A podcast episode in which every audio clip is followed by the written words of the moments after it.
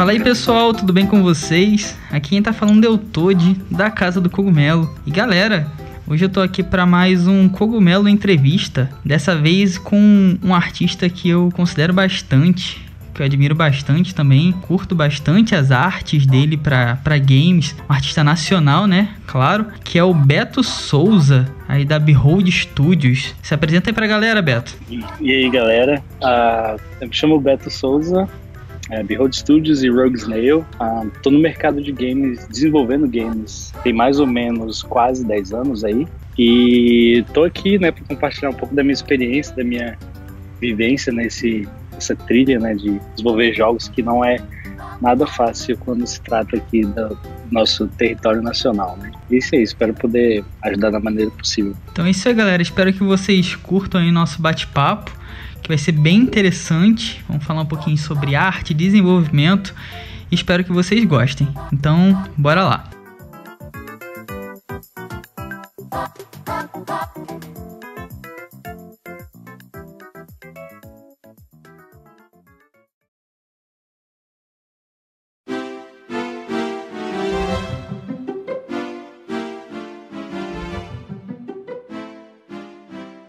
Beto, eu tava vendo que você falou aí que você também tá, tá na Behold, né?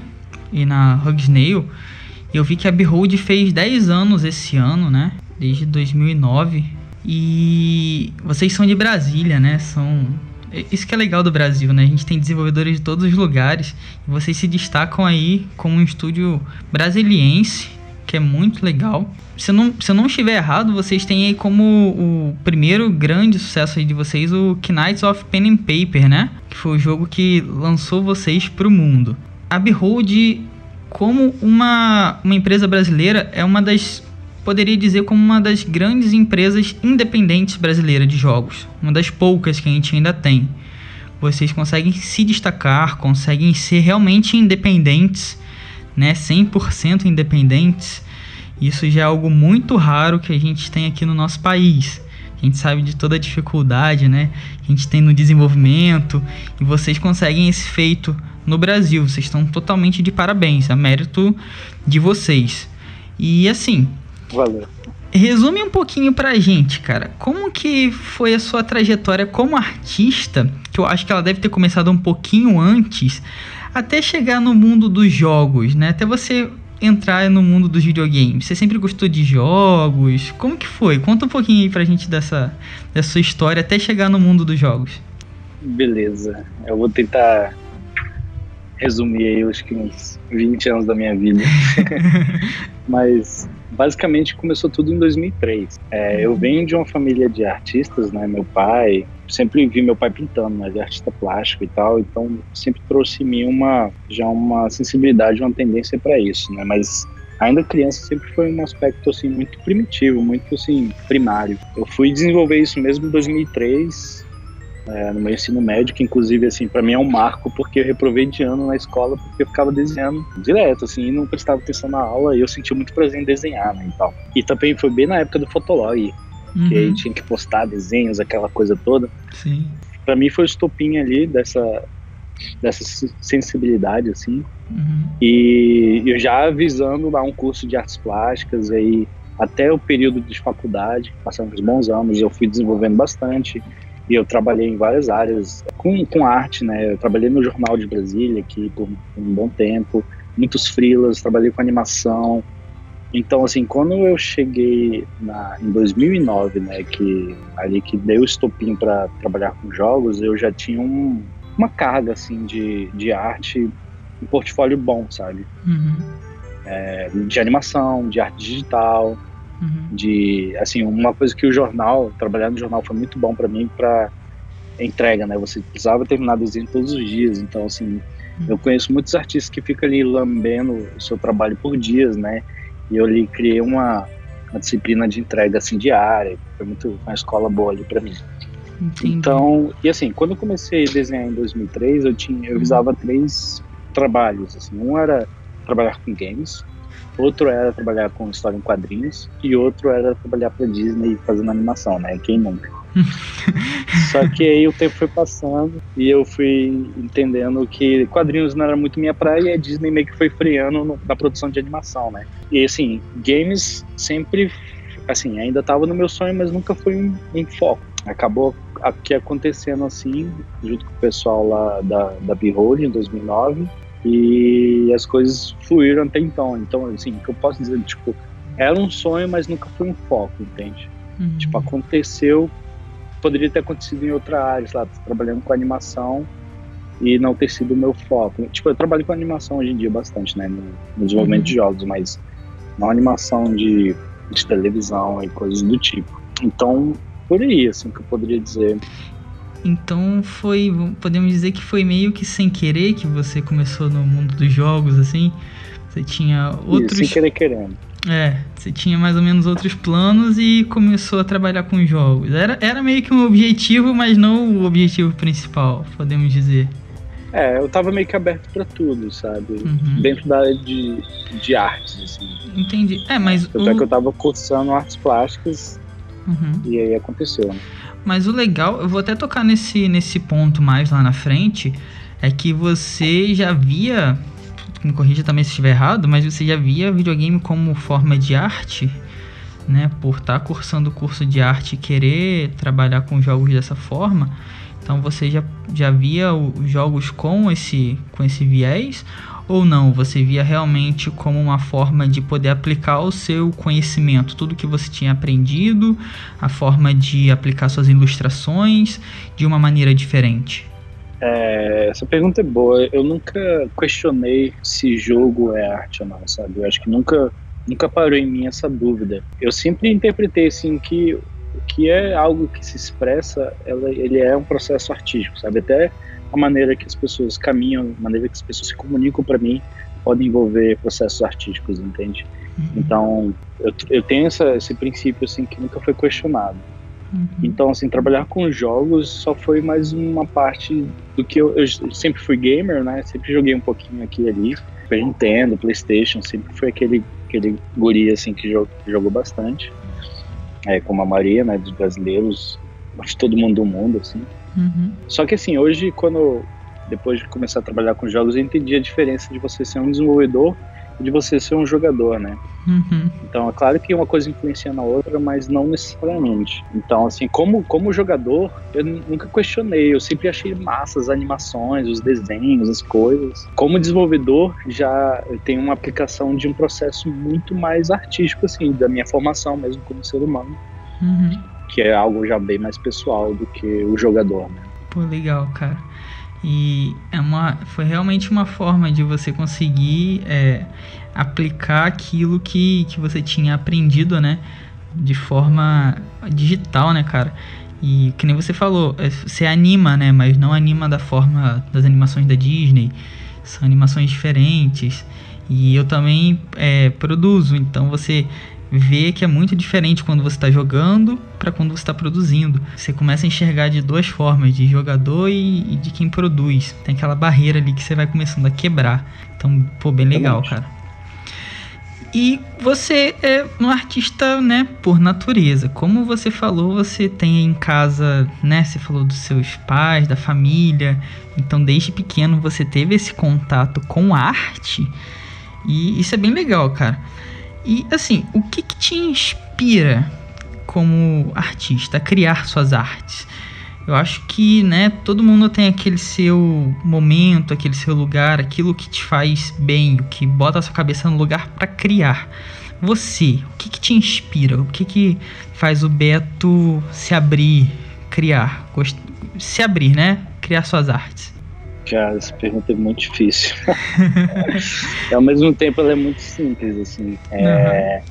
De novo, assim, eu nunca me vi como outra pessoa, senão alguém que expressa, produz, sabe? Tipo, antes de falar de jogos, né, eu tenho uma ascensão dentro das artes plásticas, de produção de pintura, de desenho, uhum. é, de, de arquétipos mais, eu diria de novo a palavra primitivo, assim, uhum é, de desenhos mais analógicos, uma coisa mais né, básica. E paralelo a isso, né, eu tenho uma hoje hoje já eu trabalho já também com circo em parte de teatro cênico, assim. E que o que, que eu quero dizer com tudo isso? Que antes dos jogos e antes das artes é, visuais, eu acredito que eu tenho um, um viés da comunicação, assim, de, de pegar alguma coisa e querer transmitir para o mundo de algum jeito, né? Seja pela artes visuais, seja pela animação, seja pelo teatro, seja pelo circo, entende? Uhum. Então, assim, eu acho que minha inspiração, ela, ela não se restringe. Assim, eu tenho vários processos, né, que, que envolvem essa questão da arte. Uhum. Mas eu tenho meu cantinho, né, meu, minha produção tem dias que tem uma energia, né, que eu, Sim. que eu gasto, que eu uso, né, então uhum. ela se reabastece com, com os acontecimentos, com as minhas motivações, tipo, quando eu vou para um evento, né, geralmente eu volto com muita energia, porque eu vejo as pessoas, a gente fica, tipo, sei lá, seis meses trabalhando no jogo, uhum. só ali, né, pá, fazendo as coisas, aí você vai para uma feira, mostra o seu jogo e vê as pessoas jogando seu jogo, se empolgando, e você pega aquela energia e fala, cara, massa. Ah, Tem gente gostando, acho que tô no caminho certo, né? Uhum. Aí você volta, assim, com muito gás. E eu acho que isso vale para outras coisas, né? O feedback da sua construção como como uhum. pessoa, seja independente do processo, né, artístico ali dos jogos ou sempre uhum. ou visual, assim, você atira e recebe de volta. Né? Então acho que esse, essa realimentação ela é um processo muito de inspiração para mim, com certeza. Pô, irado, cara. É porque aquilo, né? A arte, ela tem muito de ter esse feedback, né? Esse feedback é muito importante. É o que alimenta é. muito o artista, né? Sem esse feedback, basicamente, não, não existe o artista, né? Independente da obra que você... Você falou aí do circo, né? Tem a plateia, para quem você se apresenta. Tem muito disso. Essa pergunta, ela, ela é um pouco complexa, né? Porque para você é algo muito natural. Então, é... É tipo. é tipo, poxa, como que é você, sei lá, respirar? Explica aí. Então, é algo. né, seria algo muito natural de, de se explicar entendo a complexidade e a simplicidade envolvida nisso tudo aí.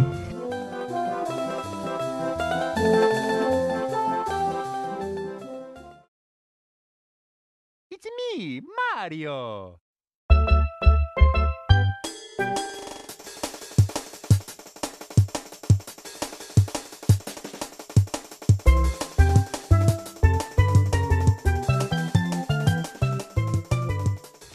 E seguinte, cara, te acompanho há algum tempo já, suas artes e seu trabalho, seu trabalho em Pixel, seu trabalho no Relic Hunters, que é um pouco mais geométrico, é diferente. São, você, produz formas de, de artes visuais diferentes. Conta pra gente especificamente um pouco como que é trabalhar com games. Porque assim, às vezes quem tá escutando a gente tem uma ideia uma ideia assim por alto do que é trabalhar com jogos. Você é uma oportunidade que a gente tem de passar para a galera como que é realmente trabalhar com games, principalmente na parte visual. Como que é o processo um pouco de, resumidamente, processo de criação, dificuldades, uh, o que, que isso pode trazer? Conta pra gente um pouco sobre como que é trabalhar especificamente com games, você que está realmente inserido na indústria de jogos. Perfeito primeira coisa, assim, você tem que avaliar se você está em grupo ou você está trabalhando sozinho. Geralmente a gente trabalha em grupo. Bom, eu vou falar um pouco mais desse lado porque é, são a totalidade dos meus tempos aí desenvolvendo jogos é de, sei lá, 90, se não 100%. Mas acho que o primeiro ponto é esse, assim, você ter uma sinergia, uma conexão com o grupo de ser humano, assim, né? Não só relações de trabalho, mas entender que as pessoas têm seus processos, né, de entregas, de desenvolvimento, tempo, paciência, ansiedade, e às vezes isso, isso é um ponto muito positivo, às vezes é um ponto muito negativo, né, você ter pessoas no time que são, sei lá, extremamente habilidosas, mas não são muito compreensivas e vice-versa, né, então, assim, acho que o primeiro ponto é a gente saber analisar, se, se analisar e analisar o time que a gente está envolvido, né. Uh, outra coisa importante, isso assim, independente da sua área, né? Se é programador, se é artista, se é produtor, é, esse é o primeiro ponto. O segundo ponto, acho que ele já está mais restrito à questão do artista, é a capacidade de você ser flexível, sabe? Porque às vezes um projeto ele vai ter uma demanda de, sei lá, de 2D ou 3D, ou só de animação, ou só de cenário, ou só de interface. É, e um artista, se ele quanto mais restrito né, ele for, mais acho que ele perde as oportunidades se relacionar mais com o projeto. Ele vai ficando cada vez mais alienado, eu diria, com o processo, né? Esse eu acho que é um, um ponto bem importante. Outro ponto cabível também, é, que tem a ver com esse segundo ponto, que é a capacidade de você ser flexível no que você faz também, se você, por exemplo, só faz animação, né? Se você tem capacidade de fazer animações mais fluidas ou mais, sei lá, quebradinhas, ou se você é o cara do concept em ser bem flexível né, nos estilos para poder caber com a, com a dinâmica do projeto, né? Tipo, lá, você ir para um realismo, se for, lá, fazer um jogo de terror, ou você conseguir fazer um Cuphead da vida, se você quiser um, um jogo mais estilizado, mais cartunesco, né? Então, eu acho que esse terceiro ponto casa com o segundo aí, de você dar flexibilidade. Acho que também um quarto ponto que tem a ver lá com o primeiro, das relações humanas, que tem a ver com você compreender o processo é, de entregas, né? Tipo, saber programar um pouquinho, se você for artista, saber um pouco de gerenciamento de equipe, um pouco de design para você poder é, se comunicar com as outras pessoas, entendendo o lado delas, né? não simplesmente ah, pega isso aí, entrega e fica esperando que tudo aconteça. Né? Acho que quanto mais plural, melhor, reforçando. É, tudo isso que você falou, eu, eu tô começando, né? Tem mais ou menos eu, eu desenvolvi um primeiro jogo para smartphone e estou em um outro, um outro projeto um pouco maior. E eu tive eu passei por tudo isso que você está falando especificamente de ter essa análise e analisar quem você com quem você está trabalhando a flexibilidade esse time né na hora das entregas entender as pessoas com quem você está trabalhando. Às vezes um é mais rápido em uma coisa e você tem que ajustar esse esse esse time com o time é, todo mundo é humano, né? Então a conversa eu acho que é o, é o, melhor de tudo, sabe? Porque são pessoas, cara. E a gente trabalha. É, é, equipe, né? Então você tem que saber trabalhar em equipe, eu acho, pra. Eu já vi muito, muito jogo não sair porque as pessoas não trabalhavam. Eram pessoas talentosas, mas que por não saber. É, não conseguir trabalhar junto, não saiu o jogo, uhum. o projeto não foi pra frente simplesmente porque eles não conseguiram trabalhar junto, mas eram pessoas talentosíssimas. Então, eu acho que o principal de tudo aí é né, ter esse, esse, esse time de trabalho humano, conseguir trabalhar junto, né? É. é, você tocou num ponto assim que me fez lembrar de outros aspectos que já aconteceu comigo e algumas pessoas que eu conheço, assim, que de contratar. Isso eu acho que vale mais para artistas, assim, pelo menos foi o que eu vi de que contratar artistas e estar tá trabalhando com ele e aquela pessoa não entender que trabalhar com jogos é um trabalho, apesar de tudo, né? Tá fazendo um entretenimento ali, um jogo, que às vezes a pessoa é gamer demais e acha que aquilo ali é uma brincadeira, é, e a pessoa não leva a sério nas né, entregas. Ela realmente, às vezes, tem um, ela é um excelente artista ali, mas ela, sei lá, não aparece nas reuniões, ela não entrega, entrega quando ela quer, quando ela dá vontade. Ela não tem uma disciplina, uma rotina que é condizente com a produção, digamos, profissional ali do projeto. A gente quer ali trabalhar com seriedade, tem uma pessoa que está levando, digamos, não vou dizer na brincadeira, mas com a falta de uma, uma seriedade inferior. Paralelo a isso também, é, que acho que é cabível falar, porque no Brasil a gente tem poucas empresas, né, que, que se dão, que estão funcionando, tem a capacidade de contratar pessoas, e então a gente tem esse apreço maior ao, ao, ao ser humano, né? Tipo assim, que nem eu falei do primeiro ponto, a gente se conhecer, conhecer o time, coisa e tal. Mas quando a gente começa a analisar as empresas lá fora, a gente tem muito, tipo, terceirização de serviço, sabe? A pessoa às vezes só está interessada em desenvolver um certo tipo de asset e aí vai lá naquele artista específico, faz uma encomenda com ele, paga X, uhum. entrega e às, às vezes você nunca conheceu a pessoa e é isso, sabe? Tipo, é, rola uma desumanização, assim, do processo. Eu acho que a gente no Brasil tem esse privilégio, assim, mesmo que seja um privilégio por questões, entre aspas, inferiores, né? Que é a questão da gente a escassez, então a gente dá valor mais ao ser humano. Uhum. Mas eu acho que isso tem um peso positivo no processo e que lá fora é quase, sabe, uma coisa meio de descartar uhum. processo. Assim. De repente você é demitido porque tem uma oferta melhor ali para outra pessoa, sabe? Sim. Então, assim, é, acho válido levantar esse ponto para comparar com outros, outros países, né? É, de novo, poderia ter muita coisa pra dizer. Não, não. Não, você tá, tá corretíssimo. Eu já vi outros, outros artistas também que fazem, né, frilas e tudo mais. Assim, receber frilas de outros países e outros lugares porque, né, trabalha com um preço bom e faz lá o freela. Nunca viu a pessoa, a pessoa pede por demanda, fez, enviou, acabou. É isso aí. E aqui, que nem você falou, né? Tem essa coisa de você ter mais ter esse valor, né, humano. E porque a gente não, a gente pode contar até nos dedos, né, as empresas que Sim. realmente trabalham com jogos. É muito, muito escasso. Que nem eu falei, a Behold tá total de parabéns porque vocês conseguem realmente caminhar com as próprias pernas, né? Dentro do Brasil, num cenário de jogos. Vocês fazem algo que aí é o sonho de muito desenvolvedor indie. Inclusive esse que vos fala, muita gente está trilhando, é, muita gente trilha esse caminho que é realmente árduo, né? Você com certeza Obrigado. sabe, né? o quão árduo é.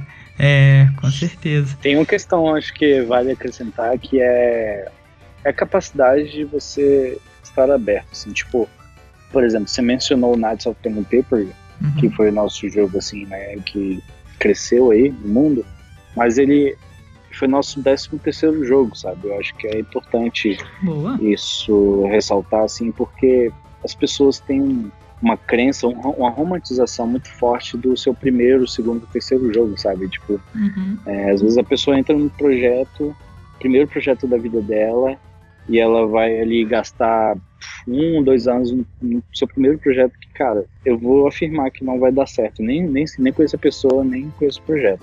Não vai dar certo, sabe? Uhum. Tipo, ela vai errar, ela não vai conseguir lançar direito. Se lançar, ela vai, às vezes, nem conseguir terminar o jogo. Então, assim, às vezes ela ganha muito mais simplesmente parando o projeto no meio, começando outro, para reavaliar, reavaliar todos os erros né, e acertos do primeiro projeto. Uhum. Então, assim, é, e aceitar, acima de tudo, assim, saber ouvir, sabe? Porque uhum. eu entendo que no mercado tem muita gente, assim, que tem aquelas críticas bem maldosas, assim, mas Sim. acho que é super válido também você estar tá aberto a, escu a, escutar críticas construtivas, sabe? Uhum. E porque a gente vê muitas feiras, assim, a gente vai lá, vai jogar o jogo e aí a pessoa, às vezes até mesmo conhecendo a gente, né, conhecendo nosso, nossa história, a gente fala um pouco assim, a pessoa entra no ouvido e sai no outro e ainda faz cara feia, sabe? é, as pessoas têm muito orgulho, assim. Eu, Sim. eu até entendo, assim, mas eu acho que isso não, né, aquela velha história, não chegou a lugar nenhum. Sim. Eu acho que então, assim, fica esse, esse parênteses, assim, de, cara, não romantiza os projetos uhum. e, e, seja menos orgulhoso. Acho que isso são parênteses legais. Não, com certeza, cara. Perfeito.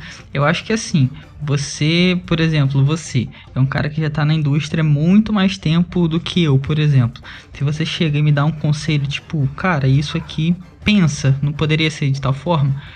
Poxa, cara, se você que tá tanto tempo na indústria tá me dando essa visão, eu que tô começando agora, não, seria o caso de pelo menos enxergar e tentar reavaliar, né? Poxa, será que essa pessoa tá falando, poxa, eu sou, sou dono da razão sempre? Tem gente que é, é muito orgulho, é, orgulhosa mesmo. E eu acho que o orgulho nunca leva ninguém a nada, cara. É sempre escutar e pensar mesmo, reavaliar.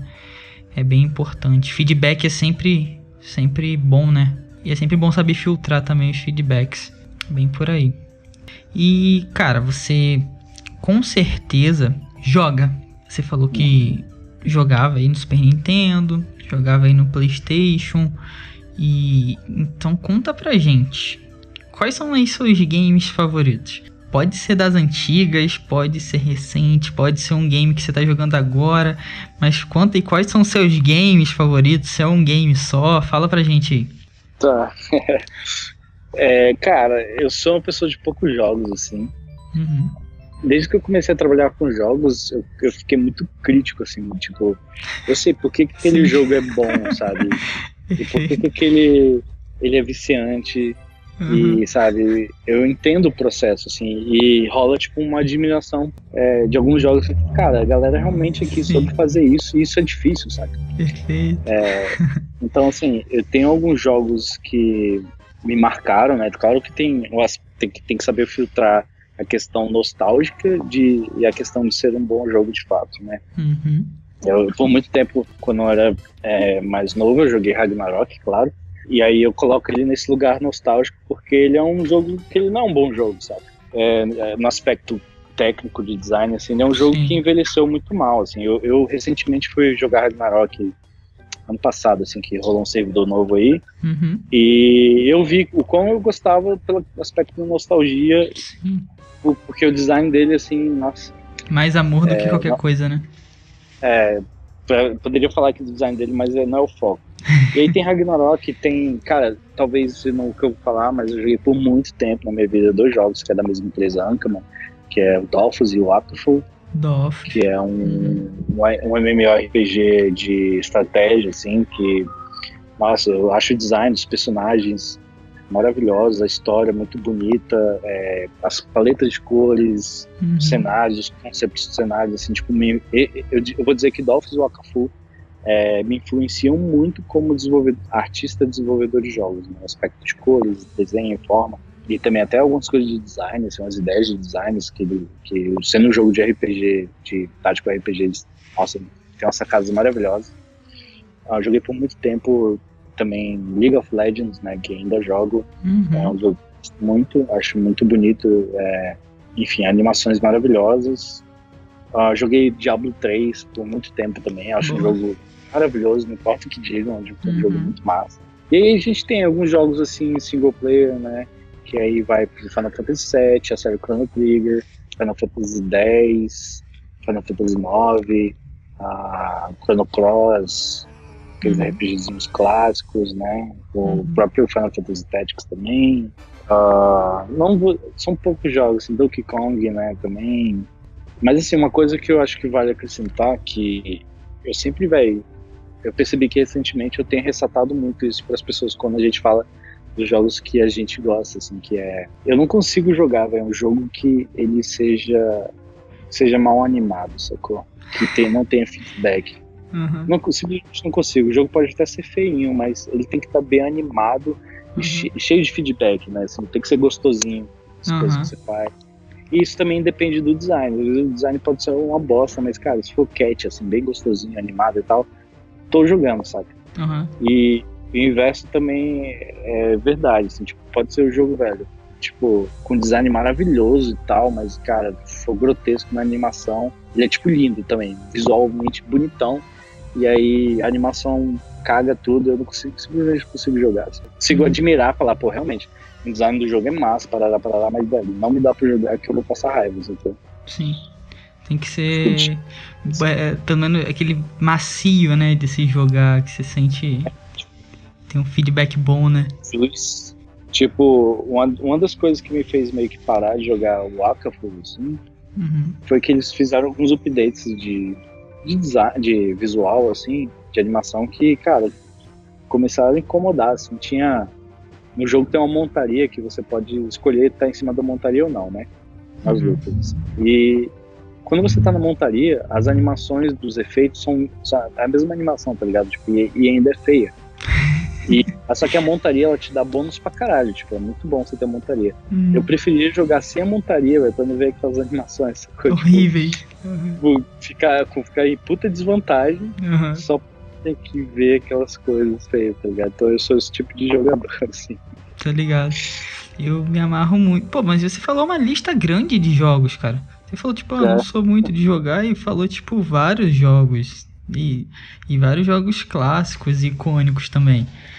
E pelo que parece, você é muito, vai muito pelo estilo visual do jogo, né? Eu acho que te chama bastante é atenção. Sou muito por aí também, cara. O estilo visual, tipo. Claro, tudo envolve, né? Tudo, que nem se falou aí, o Dolph tem uma história legal e tudo mais. Mas tudo envolve, né? O jogo, mas o visual, cara, o visual é aquele que seu olho vai já de primeira, sabe? Já é o que chama atenção. São jogos. Pô, você falou vários jogos ótimos, cara. Então você tem uma base também, claro, né? De, de jogador muito boa. Citou uns RPGs aí de perder horas, né? Perder. perder dias jogando, né? É, exa exatamente. Aqueles que eu nem, nem tento jogar mais para não, pra não perder finais de semana, para dar uma respirada.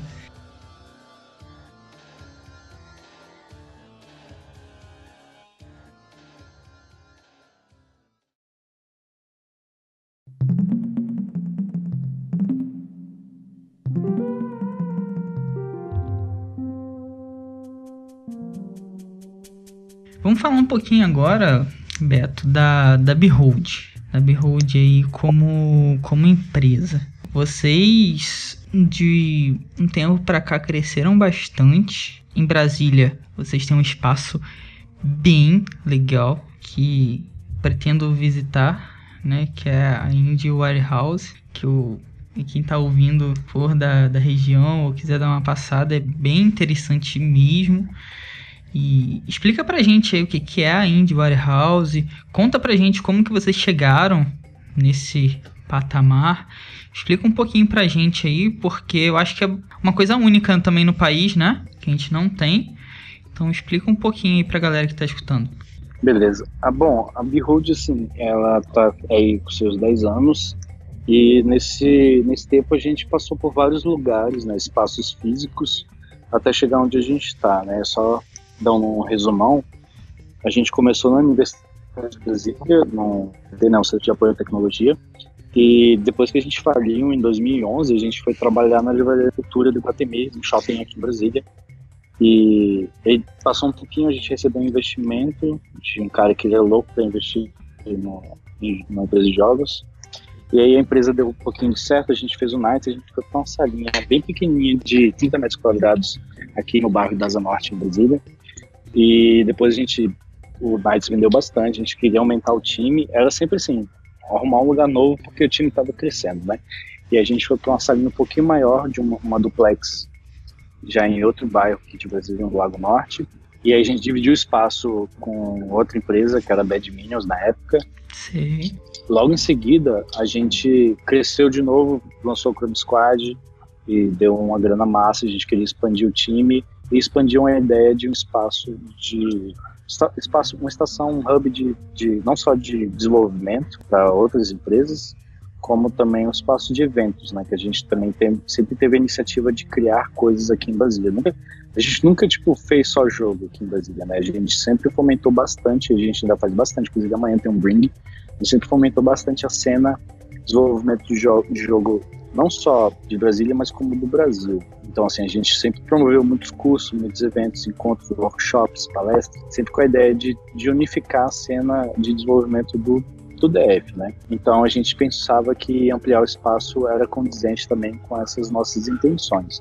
E aí, desse espaço que era um duplex, a gente foi para uma mansão que ficava, de novo, no mesmo bairro do Lago Norte, que a gente nomeou de Indie House, né? Uma casa, inclusive eu morei nessa casa desde o início, e a gente lá dividiu espaço também com a Bad Minions, e volta e meia tinha uma, uma circulação de outras empresas, e lá a gente fazia vários, vários eventos, né? Tipo, o próprio Bring nasceu lá, que é a Amostra Brasiliense de Jogos, e aí a casa ali dava umas 500 pessoas na casa fácil, assim, com jogos das, com jogos das pessoas de Brasília, né, que estavam desenvolvendo, tinha um espaço ali para poder mostrar o seu jogo receber feedback de um público, assim, que às vezes nem era gamer, tava ali, assim, sei lá, pelo food truck, pelo evento. E para o desenvolvedor isso era bem legal. E também para a cena, né, a gente se sentir mais unido e coisa e tal.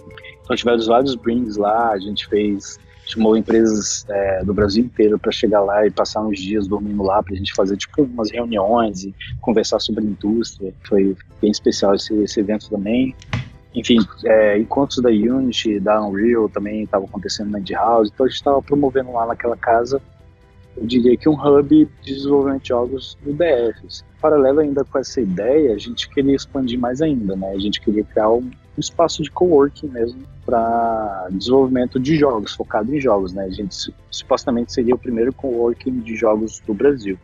E aí a gente achou uma madeireira, de novo no Lago Norte, ela tava toda sucateada, inclusive eu tô nela aqui agora, que é Enjoy House. Uhum. E a gente, é, junto com outros investidores e com a ideia, né, a idealização da Behold, a gente é, alugou o espaço e reformou ele inteiro. Assim, a gente gastou um dinheiro absurdo para transformar essa madeireira assim.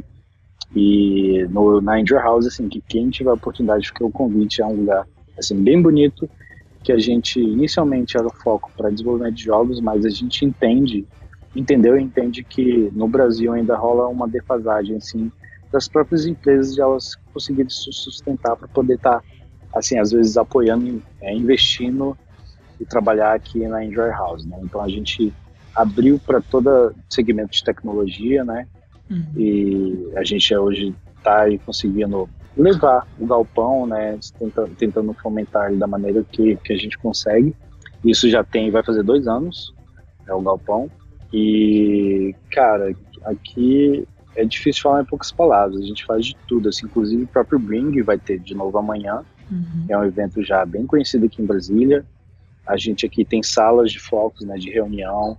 A gente tem uma área é, exclusiva para assinantes, né, que é uma área é, de segurança fechada, é, é onde você pode deixar os equipamentos, você vai ter sua mesa com a sua, com a sua empresa, né, uma área bem, uhum. bem bonita. E, e, assim, paralelo a isso, é, nossa, entre muitas outras coisas, tem questão da troca, né? A gente tem empresas aqui que, que a gente está ali constantemente no dia a dia trocando, conversando.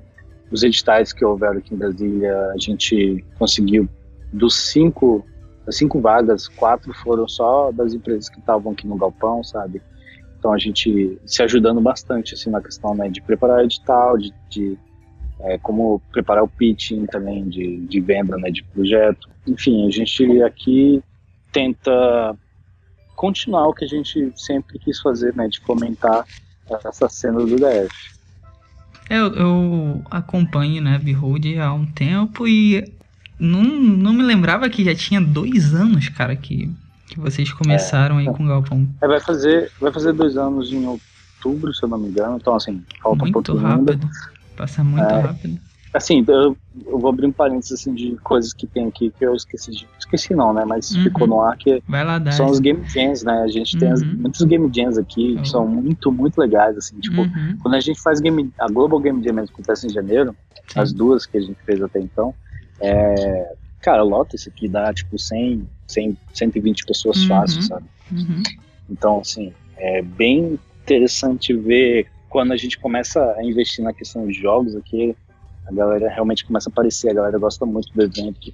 Dois meses atrás eu fiz o Anima Jam junto com a amiga, uhum. e aqui foi, um, foi um, anima, um, uma game jam só que para animação. Também foi muito massa, assim. É, inclusive, eu estou pretendendo fazer já a segunda edição ainda esse ano.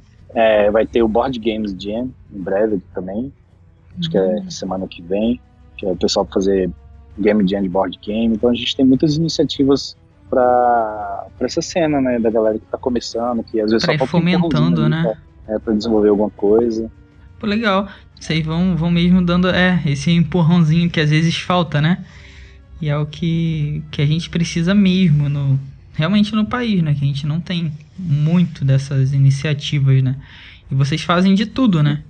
Desde que nem você tá falando aí de animação, agora board game, videogames. Então, basicamente é um espaço que reúne de tudo, né? De tecnologia uhum. e dá essa impulsionada aí no, na galera, que é o que a gente está precisando. Então, o pessoal que está ouvindo aí quiser dar uma passada, conhecer mais, os links aí vão estar tá na descrição. Se você está ouvindo no site, também vai ter todos os links aí. Então, onde você estiver ouvindo, vão ter os links para vocês poderem conferir, certo? E, cara, a Behold lançou uh, o Knights of Pen and Papers pro Switch e lançou em formato físico, correto? Foi o primeiro jogo que vocês lançaram em formato Certíssimo. físico? Eu vou dizer que sim, porque ao mesmo tempo que a gente lançou para o Switch físico, a gente lançou também é, no PlayStation. Então a gente, então assim, eu vou dizer que o Night sim foi nosso primeiro jogo de mídia física, porque uhum. a gente está para lançar o Chrome Squad também, né? É, uhum. É, tanto para Switch, uhum. quer dizer, o, o para PlayStation já tem, uhum. mas aí o Switch vai chegar com a mídia física, né? Então, então é isso. E cara, foi é, é absurdo, é absurdo assim, o prazer de ver uhum. isso se realizando. Assim. Imagino, cara. É. Assim, eu acho que ter o prazer de lançar digital é muito grande, mas ter o prazer de lançar físico é muito maior, né? É, você ter ali, poder deixar na estante. É, você atingir, eu acho, outro patamar, né? Ainda mais chegar num suíte da vida deve ser. Deve ser demais, cara. Mais uma barreira aí que vocês é, conseguiram passar. Pô, parabéns. E assim, Obrigado. nacional, né? É uma desenvolvedora nacional e o Chrome Squad vai chegar também no Switch de forma física? É, ainda sem previsão, mas com certeza esse ano ainda. Hum. E vai chegar no, no Switch aí, tô no balde, porque eu, eu acho que eu, vai ser a melhor mídia para jogar o jogo, vai ser ali no Switch. Uhum. Não, o Switch sem dúvida é.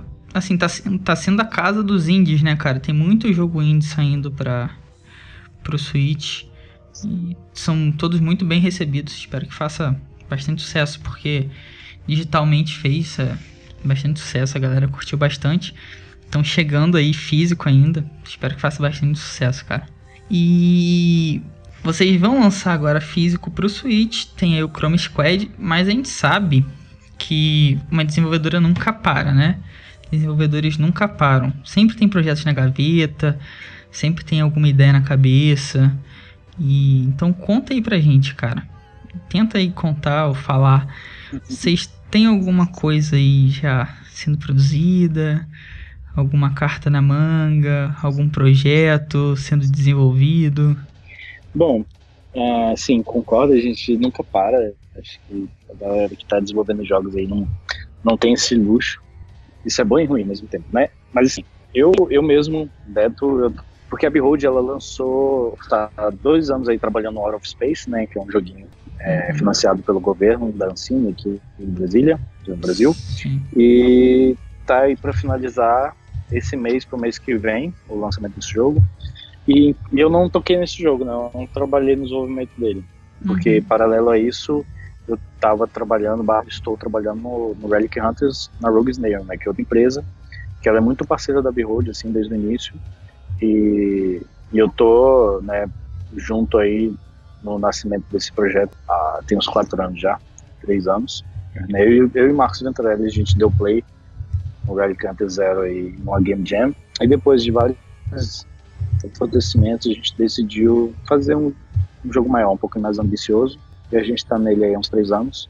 Uhum. E, então, assim, uh, eu mesmo, o que eu posso dizer é que o Relic Hunters ainda vai tomar um ano aí, um ano e meio de desenvolvimento. Uhum. Então, uh, dentro desse tempo, eu não sei se não for Relic Hunters, né? Mas já Behold, é, eles sim estão terminando agora o Space, como, como eu mencionei, e tem várias ideias aí para dar play aí no desenvolvimento. Uhum. Só que eu não sei se eu posso estar tá falando, não. Ah, pode? tipo. A gente não conta pra ninguém, não, poxa. Fica só eu, aqui entre eu, eu vou dizer que. eu posso dizer que é um jogo, assim, muito massa, vai ser um jogo maravilhoso. Que, assim, eu quero muito, de alguma forma, contribuir, trabalhar nesse jogo, assim. Ele tem a ver com, com jogos antigos da Behold, assim, tipo, ele tem uma pegada... O Outer Space, ele é um pouco diferente, assim, do que a Behold costuma fazer. Já esse jogo novo que a gente está pretendendo fazer, ele tem uma linguagem mais do Knights, do Chrome Squad, né? Uhum. Ele tem uma, uma brincadeira de metalinguagem e tal, então ele tem ele caminha por esse lado, né? Ele também tem uma questão de trabalhar com nichos, bem específico, como Night, Chrome Squad e tal. Uhum. Então é o que eu consigo dizer sem, sem soltar muita informação. Porque não só como o projeto ainda está meio incerto, uhum. como a gente está processando informações de como, como e quando começar o desenvolvimento dele, enfim. Eu prefiro né, não, não entregar o jogo ainda. Hum, entendi. Então vai ser alguma coisa mais voltada para o que vocês já fizeram e voltado para um nicho específico também, né? É só a gente aguardar e ficar de olho que novidades daqui a pouco virão, né? E pra gente finalizar, Beto, pra gente chegar ao final aí da nossa conversa, que diga-se de passagem foi muito boa, eu vou voltar a um assunto que a gente falou lá no começo, só pra gente dar esse checkmate, que você disse que nunca tinha se questionado, talvez porque você sempre fez e fez de forma natural, então você não chega a se questionar. Mas pra gente finalizar, é, você enxerga videogames como forma de arte? Você vê videogames como uma forma de arte?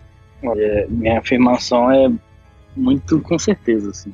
Mas esse questionamento é legal quando você começa a trazer alguns tipos de jogos, tipo de sorte azar, né? Aí eu, eu vou me questionar eu, Beto, vou me questionar nessa minha afirmação, porque acaba sendo um processo de expressão, né, de vontade, porém com intenções assim, simplesmente de ganhar dinheiro em cima das pessoas, né? Uhum. Então não necessariamente aquilo tem uma base de ética e moral assim que acenda alguma coisa. Então eu não saberia te dizer quanto esses jogos, assim, teria que me questionar mais, mas tirando esses jogos aí de sorte azar, eu afirmaria com, com muita certeza que, que sim, os jogos estão dentro de um, de um aspecto artístico sensível, né? Mesmo os jogos que são puramente de design, né? Ele tem uma sensibilidade para ensinar, para entreter, para progressão e tal, que, que na minha concepção de arte com certeza está valendo, sabe? Perfeito, cara.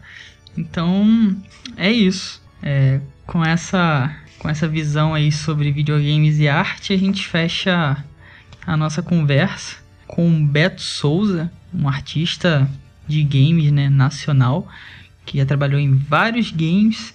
Eu espero que vocês tenham gostado. Eu sou o Toad, o Beto vai se despedir de vocês. Antes de tudo, eu agradeço muito, Beto, por você ter aceitado o convite para estar tá aí conversando. Nosso papo rendeu bastante, foi muito bom, muito informativo também. Espero que a gente possa aí ter ajudado bastante, bastante ouvintes, tirado bastante dúvidas.